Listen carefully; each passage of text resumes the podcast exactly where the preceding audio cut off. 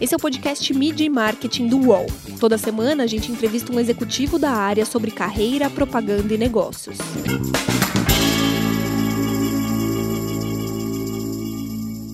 Como uma rede de supermercados potencializa suas vendas com a transformação digital. Meu nome é Renato Pesotti e essa semana a gente recebe a Silvana Balbo, que é diretora de marketing do Carrefour. Tudo bem, Silvana? Tudo bem. Muito obrigada pelo convite. Obrigado você pela presença.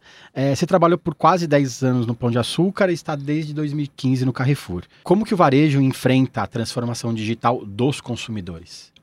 Eu acho que o primeiro passo para enfrentar essa transformação é entender que no digital o cliente tem um outro tipo de expectativa. Né? E aí a gente vê grandes movimentos de varejistas tentando entender melhor o comportamento do cliente para poder oferecer para ele, através de canais digitais, alguma coisa que de fato tenha a ver com ele. Né? Então a gente sempre fala: ah, eu não vou oferecer fralda para quem não tem um bebê em casa. Eu não vou oferecer um produto mais gorduroso para uma pessoa que tem uma dieta totalmente saudável. Então, a, na medida em que a gente começa a entender esse hábito e esse cliente, a gente começa a conversar com ele nos canais digitais. E a gente vê que a expectativa das pessoas é exatamente essa, né? A gente tem usado muito um termo que é a personalização, que é quase um palavrão para quem não está familiarizado com isso, mas no fundo é como é que eu estabeleço uma conversa com você de acordo com aquilo que realmente te interessa. E no dia a dia, como colocar isso em prática? Nos canais digitais, como que a atingir os consumidores com isso? Olha, no dia a dia e na prática das empresas, né, nos bastidores, você imagina o quanto o varejo está tá tendo que se estruturar do ponto de vista de tecnologia, do ponto de vista de CRM, né, de dados, porque a gente até então era simplesmente uma loja física que tinha uma interação lá na ponta com o consumidor final e que não tinha nenhum dado disponível para saber o que o cliente gostava, o que ele comprava e por aí vai. É, então, acho que todo o aparato da porta para dentro, do ponto de vista de sistemas, dados, análises, como é que a gente usa isso e se estrutura para atingir o cliente via canais digitais, é de uma complexidade enorme. Né? E a gente tem um dado, por exemplo, que das empresas, dos segmentos que estão vivendo a transformação digital, um dos que está utilizando o maior nível de investimento é o varejo. E aí eu acho que tem players que se estruturaram há mais tempo, né? Você vê que existem, inclusive aqui no Brasil, empresas que já têm programas de fidelidade há muito mais tempo do que outras, perceberam que isso era necessário, não só para aumentar a fidelidade do cliente, mas para conhecer ele melhor. E aí você tem uma vantagem competitiva. Então, acho que para o varejo como um todo, essa busca e essa velocidade para estruturar a sua parte de dados e conseguir usar isso numa comunicação digital ou em canais digitais é a grande euforia do momento. Né? Vocês têm medo que o consumidor deixe de ir no supermercado?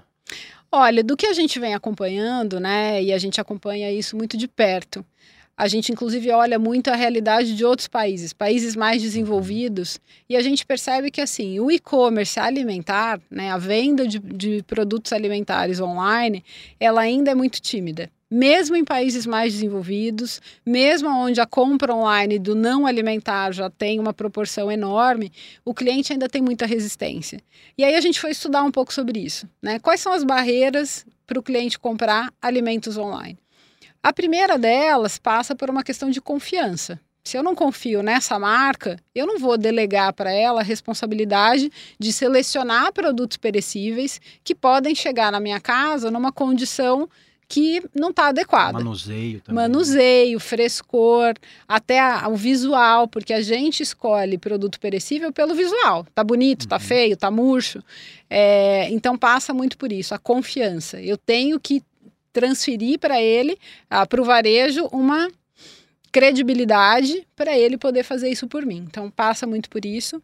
A segunda barreira, principalmente aqui no Brasil, está relacionada a preço. Ah, para os consumidores em geral, fazer a compra de alimentos online significa pagar mais caro. E se a gente for lembrar, o histórico do e-commerce alimentar no Brasil tem muito a ver com as marcas que já operam isso há mais tempo, que são marcas mais voltadas para um consumidor de classe alta. Então foi criado praticamente um viés de que quem compra alimentos online são pessoas mais ricas porque custa mais caro. Então a gente precisa desmistificar isso, romper essa barreira. Nosso e-commerce online, por exemplo, nosso e-commerce alimentar, aliás, ele usa exatamente os mesmos preços que a gente pratica no hipermercado. Então a gente precisa agora mostrar para o cliente que ele não vai pagar mais só porque ele está comprando pela internet. É, e a terceira barreira tem muito a ver com a questão da logística.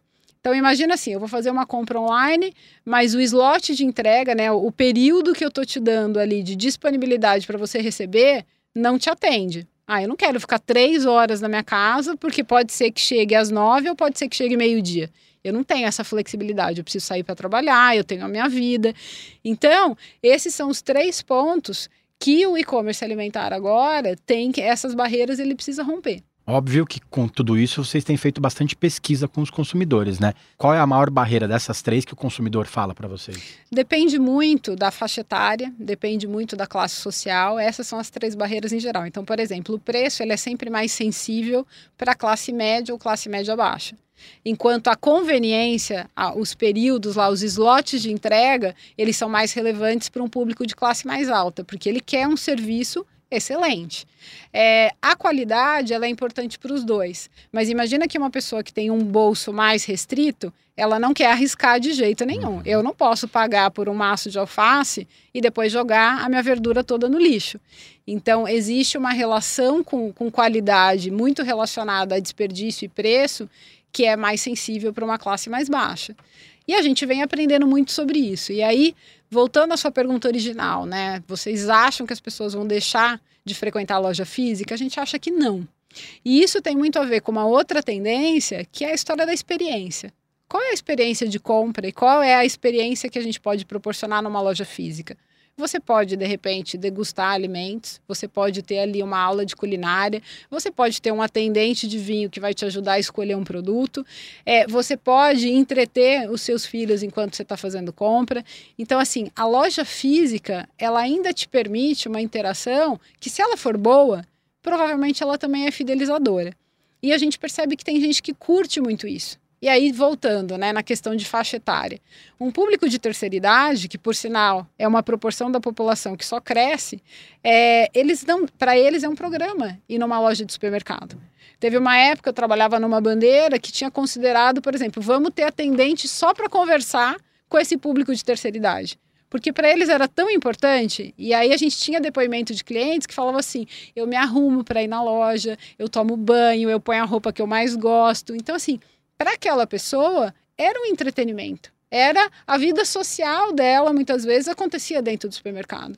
É, então a gente não pode ignorar isso e achar que a vida de todo mundo é louca, que todo mundo odeia a loja física, porque isso não é verdade. E como está o trabalho com os aplicativos de entrega como o Rap, né? Como que isso veio para ficar mesmo, né? A pessoa pedir, receber em casa e o atendimento ser feito na loja pelo, pelo motoboy, junto com uma, uma, equipe especializada? Como que vocês têm trabalhado com isso? É, dentro da nossa proposta de valor do e-commerce alimentar, a gente entende que esse tipo de solução, ele complementa o nosso serviço e o nosso negócio. Então, a gente encontrou na parceria com o RAP uma maneira de oferecer uma solução que a gente chama de última milha, né, ou last mile, que é o termo que a gente usa mais, mas que permite que o cliente receba aquela compra rapidamente. E o que a gente vem percebendo é que isso é vantajoso para o Carrefour na medida em que cerca de 40% das pessoas que estão fazendo compra na nossa loja através do RAP não eram clientes antes do Carrefour. Então a gente está adquirindo clientes novos que estão tendo a experiência de comprar no Carrefour através de um aplicativo parceiro. Então, isso para a gente é a complementariedade. E eu acho, né, a gente falou muito de transformação digital no começo, é, essas parcerias, né, elas vieram para ficar porque a gente entendeu que para ter velocidade e para conseguir realmente oferecer um ecossistema completo para o cliente, a gente não vai fazer isso sozinho. Imagina se a gente tivesse que criar a nossa própria solução de última milha. Quanto tempo a gente ia levar? Eu acho que um outro exemplo, né, uma aquisição que a gente fez recentemente, que foi Cybercook, imagina que a gente tem 100 mil receitas catalogadas e testadas por Cybercook. Quanto tempo o Carrefour ia levar para fazer, para ter esse, esse inventário de receitas e poder usar isso para aumentar a nossa relevância dentro de buscas de internet que tem todos aqueles ingredientes. A gente ia levar talvez uma década para conseguir construir aquilo.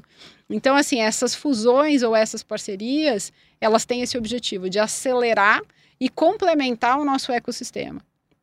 E acho que tem um conceito muito legal, né? Vou, vou, tentar não usar termos técnicos, uhum. mas esse ele é muito bacana. A gente fala de share of life, que é assim, qual é a fatia da sua vida que eu quero participar? E tendo um ecossistema com tantas soluções, com tantas opções para você comprar e receber, a chance de eu ter uma grande participação na sua vida é cada vez maior. Então vai ganhar quem tiver o ecossistema mais completo e mais diversificado porque aí sim a gente vai atender todo tipo de consumidor. Vender na hora que a pessoa quiser comprar também, né? Exatamente. Então, assim, acho que o primeiro passo que o Carrefour deu, se a gente for olhar a nossa trajetória, e esse ano a gente celebra 45 anos de vida aqui no Brasil, a gente começou com um formato super vencedor, que inclusive está super pujante até hoje, que é o hipermercado. É, a gente depois foi diversificando o nosso mix de formatos muito tentando acompanhar a tendência do próprio cliente. Então, hoje eu tenho um formato de proximidade, que é o Express, eu tenho dois formatos de supermercado, que é o Market e o Bairro. A gente tem agora e-commerce alimentar e não alimentar, e via parcerias eu consigo operar tudo isso de uma forma cada vez mais capilarizada que essa é a grande é, novidade, talvez, da transformação digital. Através dos parceiros, eu chego em muitos lugares que eu não poderia estar antes. Mídia e marketing volta já. Os podcasts do UOL estão disponíveis em todas as plataformas. Você pode ver a lista desses programas em uol.com.br/podcasts. Recebe salário, faz transferência, pagamento, recarga de celular e até empréstimo, tudo sem taxa. PagBank, a sua conta grátis do PagSeguro. Baixe já o app e abra sua conta em 3 minutos. Uma época, abriram-se muitos supermercados de bairro, menores, né? É, e agora depois de um tempo isso deu uma, uma congelada nesses lançamentos e agora veio com tudo de novo, né? As grandes bandeiras têm investido muito nesses supermercados de bairro.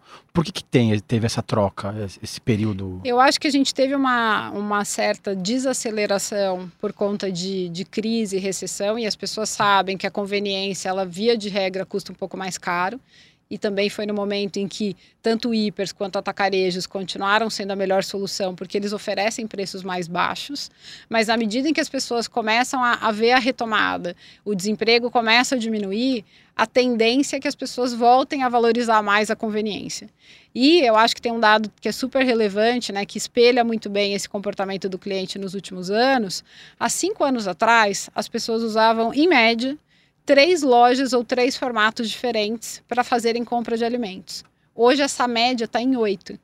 Então imagina o quanto elas foram diversificando e entendendo, ah, eu compro carne nesse lugar, eu compro pão naquele lugar, eu compro produtos de limpeza no outro, e assim elas foram ampliando o leque e percebendo aonde elas tinham o melhor custo-benefício.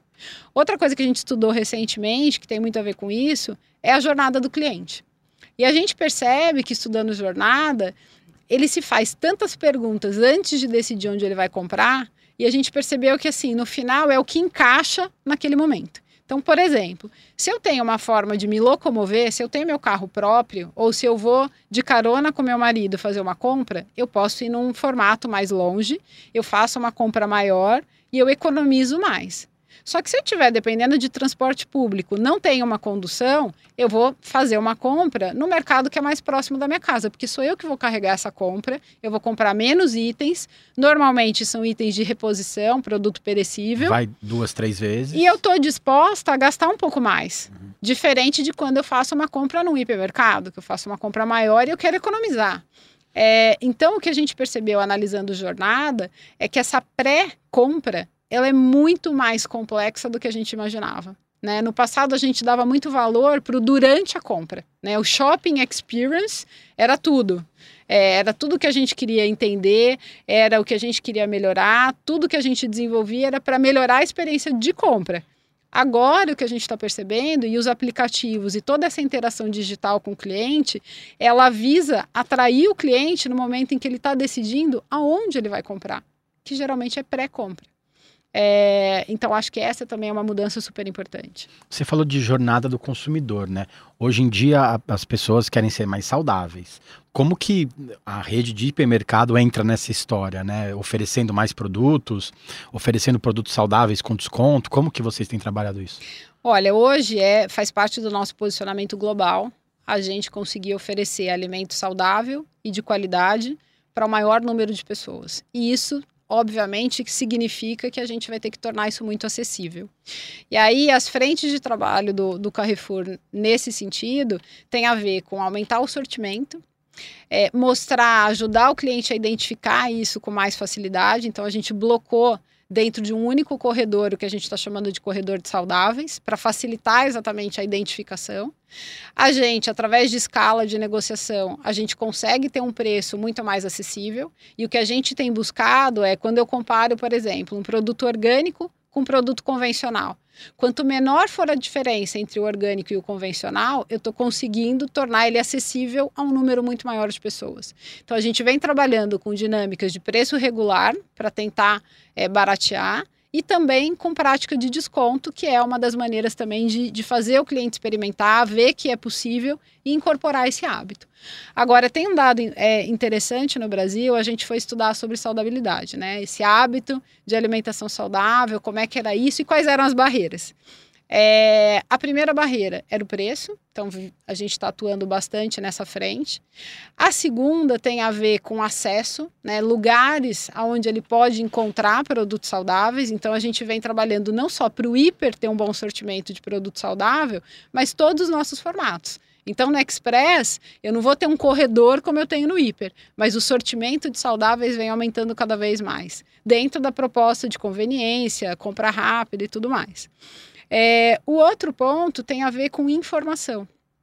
Uma coisa que a gente percebeu, e é um papel que a gente pretende atuar muito, inclusive agora, estamos até construindo uma frente de branded content, né, de conteúdo mesmo de marca, para ajudar a ensinar as pessoas sobre como se alimentar de forma mais saudável. E que seja factível e que não seja uma coisa professoral, impositiva, mas que seja divertido e que seja bom para o consumidor final. Porque a gente sabe, né? A, as doenças hoje que mais matam a nossa população, elas têm a ver com hábitos não saudáveis, que é hipertensão, diabetes e obesidade. Então, assim, todas elas hoje são fonte de preocupação para a maior parte da população e isso começa muito cedo. A gente já vê, outro dia eu estava vendo um dado que mais de 25% das crianças no Brasil têm sobrepeso. Elas não são obesas, mas elas estão acima do peso desejado. Estão no caminho da obesidade, né? Exatamente. Você responde por merchandising, por CRM.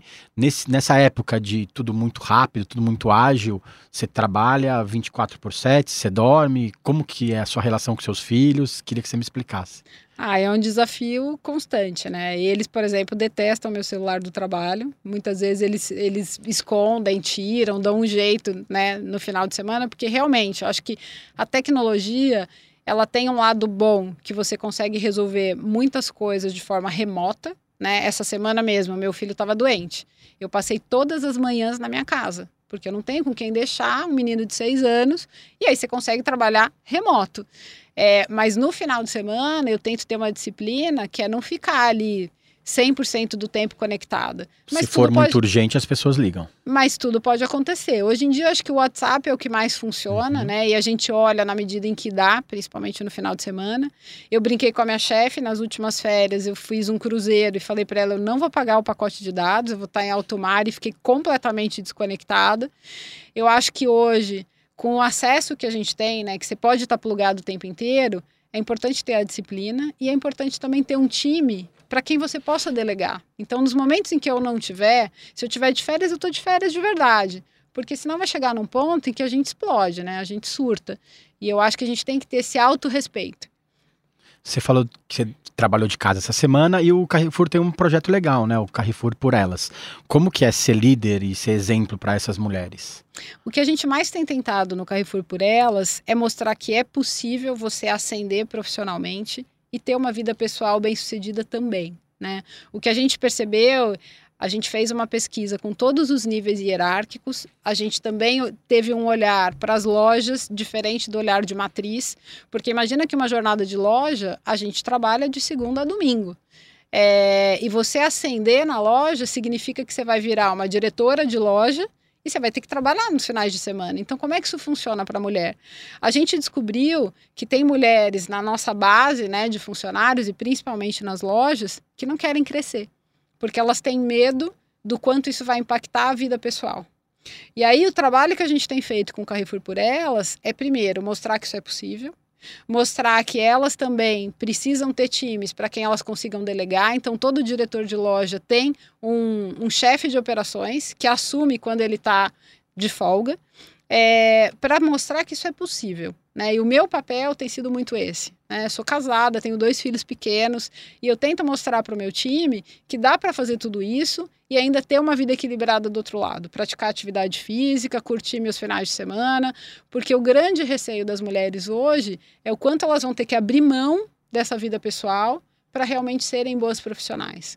E você acaba se tornando um exemplo, né? Sim. Acho que, inevitavelmente, quando a gente olha para cima e fala, puxa, se é possível para ela, por que, que eu não vou conseguir? E teve um, outro ingrediente, né, na, nas conversas que a gente teve com as mulheres, que foram super one-to-one, uma coisa até quase que íntima, algumas delas, elas demonstraram que, às vezes, o preconceito ou o machismo está dentro da própria mulher. Então, várias falavam assim, puxa, mas eu não consigo delegar para o meu marido participar da reunião na escola eu não consigo delegar para ele levar a criança no médico. E aí a gente começou a falar, puxa, então é você mesma que está se prendendo a isso e está restringindo a sua carreira. Porque se você não delega, você não divide. E aí você vai conjugar com seu marido o verbo do ajudar. Ah, você pode me ajudar? Na verdade, não. Vamos dividir? E que tarefas podem ficar para o marido e que tarefas podem ficar para a mulher. E é surpreendente. Na minha casa, assim, eu falo que o meu marido foi criado num ambiente onde a mãe dele era uma super profissional. Então, o modelo mental dele é de totalmente igualdade. Né? Não tem essa de a minha mãe fazia tal coisa, meu pai fazia tal coisa. Eles realmente dividiam. E a gente levou muito isso para nossa casa, né? Eu sou, é, fico super honrado, tenho muito orgulho de dizer que eu consegui criar esse modelo onde é mais comum um homem estar tá na cozinha cozinhando do que uma mulher. É, não que eu não goste, mas perceber que isso é possível é, foi incrível para gente. E o que eu percebi também é assim, na medida em que você vai delegando, tem tarefas que no começo você fala, putz, ele não vai saber contar o detalhe do sintoma da garganta, da alergia que a criança tem. Com o passar do tempo, hoje eu acho que ele faz melhor do que eu. E tá tudo bem. E eu não vou me sentir culpada, não vou achar que eu sou uma mãe pior porque eu não estou conseguindo levar a criança no médico. Eu vou me sentir super bem porque tá super bem acompanhado e meu marido está fazendo isso muito bem. Isso me alivia. Então, é mostrar para as mulheres que se elas começarem a mudar um pouco o mindset delas mesmas, elas vão conseguir viabilizar uma carreira profissional mais bem sucedida.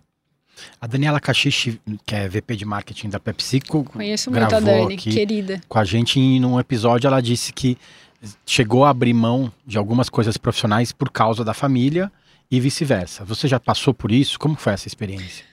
Olha, para mim as escolhas mais difíceis tiveram a ver com mobilidade. Né? Então já aconteceu algumas vezes, desde que eu me casei, é, de eu receber algum tipo de proposta que pressupunha mudar de cidade. É, e aí é muito difícil porque hoje a gente tem que pensar na carreira do casal. Então imagina assim, ah, eu podia ocupar um cargo super bacana no Rio de Janeiro. Mas se o meu marido não tivesse uma recolocação lá, ou que fosse em outro país, como é que fica a, a não só a carreira dele, mas a autoestima dele. Então ele vai virar um coadjuvante dentro da família. Como é que ele vai se realizar? Como é que ele vai estar feliz do meu lado se ele também não tiver uma oportunidade bacana? E uma sociedade que às vezes nem respeita isso, né? O fato do homem né? morar longe da mulher. Então, assim, é, eu acho que as renúncias que eu tive que fazer em prol da minha família tiveram muito a ver com isso. E hoje, assim, a gente está super encaixado em São Paulo. Né? A escola que eles estudam, eles adoram. O meu marido tem um emprego que ele ama. Então se fala, não é mais uma decisão da Silvana sobre a carreira dela. É uma decisão da família sobre o que é melhor para todo mundo. E aí a equação é muito mais complexa. Mas até recentemente a gente tem um grupo de executivas, a Dani faz parte desse grupo, e foi super interessante, porque eu levei num jantar, eu estava vivendo exatamente esse dilema. E aí é muito interessante a troca, né? A gente fala muito sobre sororidade, as mulheres que se apoiam, e várias das executivas me aconselharam, falaram Sil, porque eu estava cogitando mudar de cidade para assumir uma posição em uma outra empresa, e aí elas falavam assim: é, não faça isso nos filhos, com seus filhos na idade em que eles estão. Né? Na época, isso já faz um tempo, deve ter, sei lá, uns dois anos, e eles eram realmente muito pequenos. Então elas falaram: o buraco emocional que você vai gerar nas crianças é uma coisa que você nunca mais vai conseguir reparar. Eles ainda precisam muito da presença da mãe. Talvez um pouco mais tarde, né, quando eles forem um pouco mais velhos, eles vão lidar super bem com isso, vão Talvez achar até eles até divertido, queiram, né? até queiram, sei lá. É, vão ficar só com a parte legal, que é meu marido, que é, É. um fofo, divertido, e a mamãe que é mais brava, não, agora ela não tá Vai aqui durante longe. a semana. É, vou me despachar. Mas, é, por enquanto, elas me aconselharam a não fazer. E eu acho que essa troca é super interessante, porque é uma troca de experiência de quem já viveu isso na pele, sabe quais são os prós e contras. E nessa rede de mulheres, a gente tem se ajudado muito. Em 2018, o Carrefour teve um problema de, de uma crise de imagem em relação a um cachorro que foi morto dentro de uma das lojas. É, eu queria que você falasse um pouco sobre como foi lidar com isso e o que vocês aprenderam com o episódio e que tem feito para melhorar essa situação nas, na- nos hipermercados. Bom, eu acho que o primeiro aprendizado é que redes sociais realmente hoje têm um, um poder de proliferação, né, de disseminação, que não tinha no passado. A gente tem uma leitura muito nítida de que se isso tivesse acontecido há 10 anos atrás ou há 5 anos atrás, a repercussão teria sido totalmente diferente.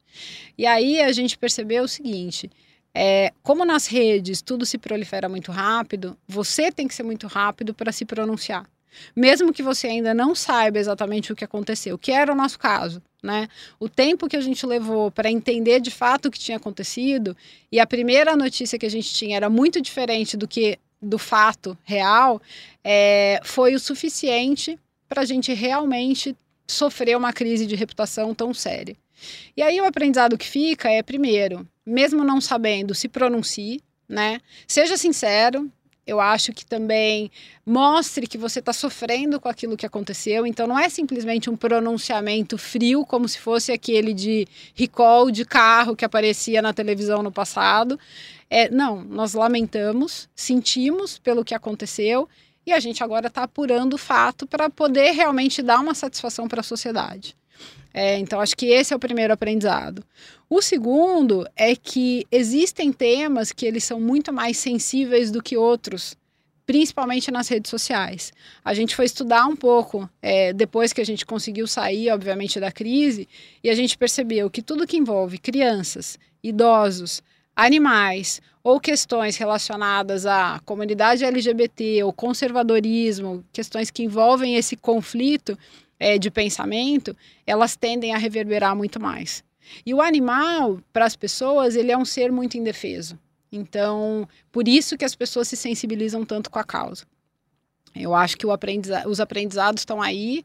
A gente, obviamente, constituiu um comitê de crise, a gente já tinha essa prática, porque imagina que a gente está sujeito o tempo inteiro. Né? Pode acontecer de um idoso cair na nossa loja, é um carro que é furtado no estacionamento. Então, as crises podem acontecer o tempo todo. Elas acontecem, não tem jeito. Elas acontecem e a gente, é, é, a gente tem um negócio que é vulnerável, que é suscetível a isso. Agora, a gente hoje está muito bem estruturado e sabe que timing, né, a, a, a velocidade de resposta, ela é fundamental para a gente conseguir amenizar, estancar e até mostrar para as pessoas o quanto a gente está comprometido em entender o que aconteceu e penalizar, se for o caso, as pessoas que foram culpadas.